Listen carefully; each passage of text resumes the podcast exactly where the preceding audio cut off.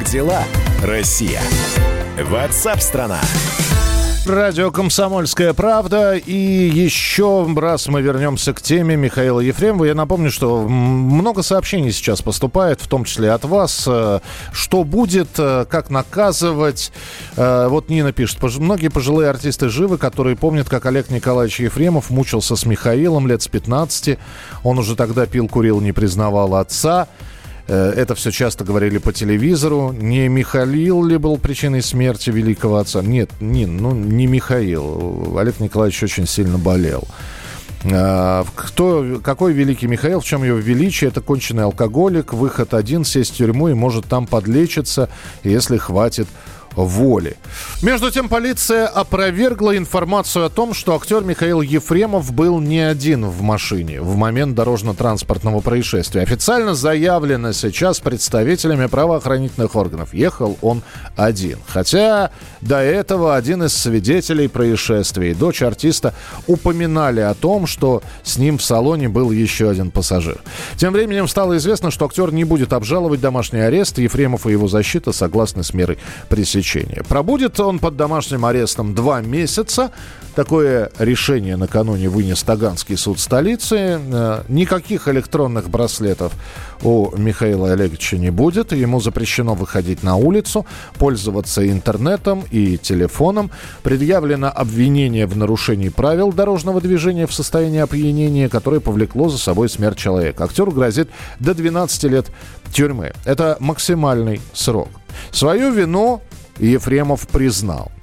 Ну а в интернете сейчас разлетается видео о том, как Михаил Ефремов за несколько часов до аварии паркует машину возле ирландского паба в районе метро Смоленская. На час он в этот паб заходит, затем возвращается в свой автомобиль. Именно на этом автомобиле, на джипе Гранд Чироки, он и влетит на полной скорости, пересекая двойную сплошную, в фургон службы доставки, где за рулем будет человек, который в результате этого происшествия погибнет. На сайте э, этого самого заведения сказано, что они, как и прочие рестораны Москвы, закрыты по указу мэра. Работает только доставка. Но вот, видимо, для Михаила Ефремова сделано было исключение. Корреспондент «Комсомольской правды» связался с сотрудниками бара, и, как сообщил источник, Ефремов приехал в бар не просто так, а на разборке. Насколько я понимаю, Михаил Олегович продолжал приходить в бар и, значит, и желал общаться. Но, насколько я понимаю, в тот самый роковой день он появился в этом баре два раза. Довольно выпивший пришел днем, и там как раз был менеджмент заведения, ну, и ему сказали, что, да, ну, извините, ну, мы не обслужили. Он, насколько я понимаю, там расстроенный ушел и там повздорил. И вот, собственно, то, что запечатлели камеры наблюдения, кто приезжает на машине, это уже приезжал на разборке. Его просто выставили. То есть это, это, это, это Мне кажется, что история, на самом деле, о другом. История не о том, что он напился там, незаконно в баре, который незаконно работал. История о том, что он обиделся на то, что ему не налили в баре на исполнение общих законов Москвы.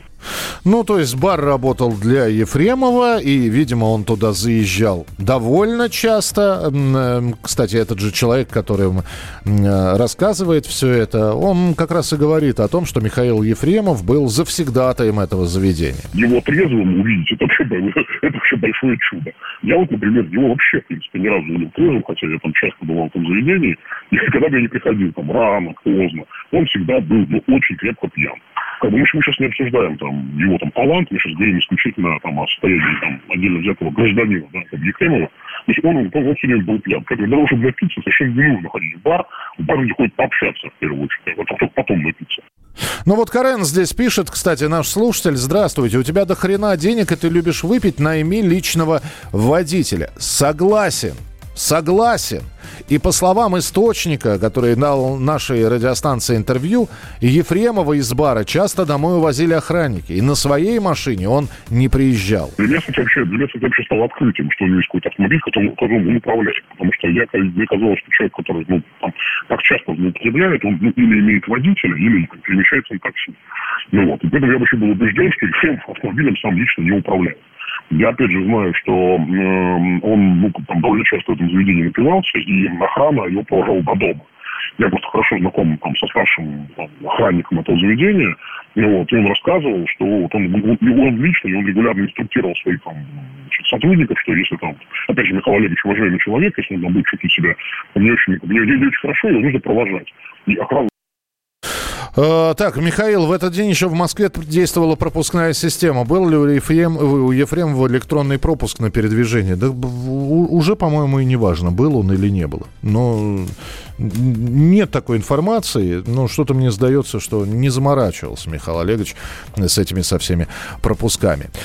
Да, она резонансная. Несмотря на то, что действительно каждый день на дорогах встречаются пьяные водители и происходит ДТП, а иногда со смертельными исходами. Но это резонанс.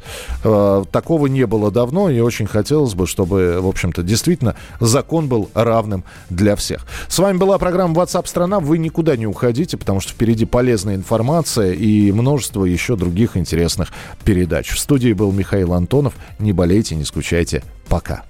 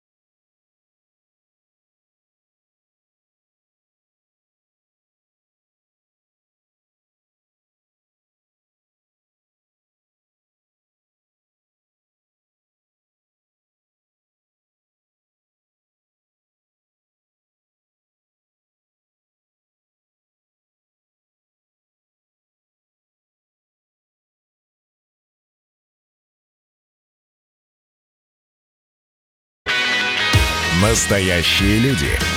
Настоящая музыка. Настоящие новости. Радио «Комсомольская правда». Радио про настоящее.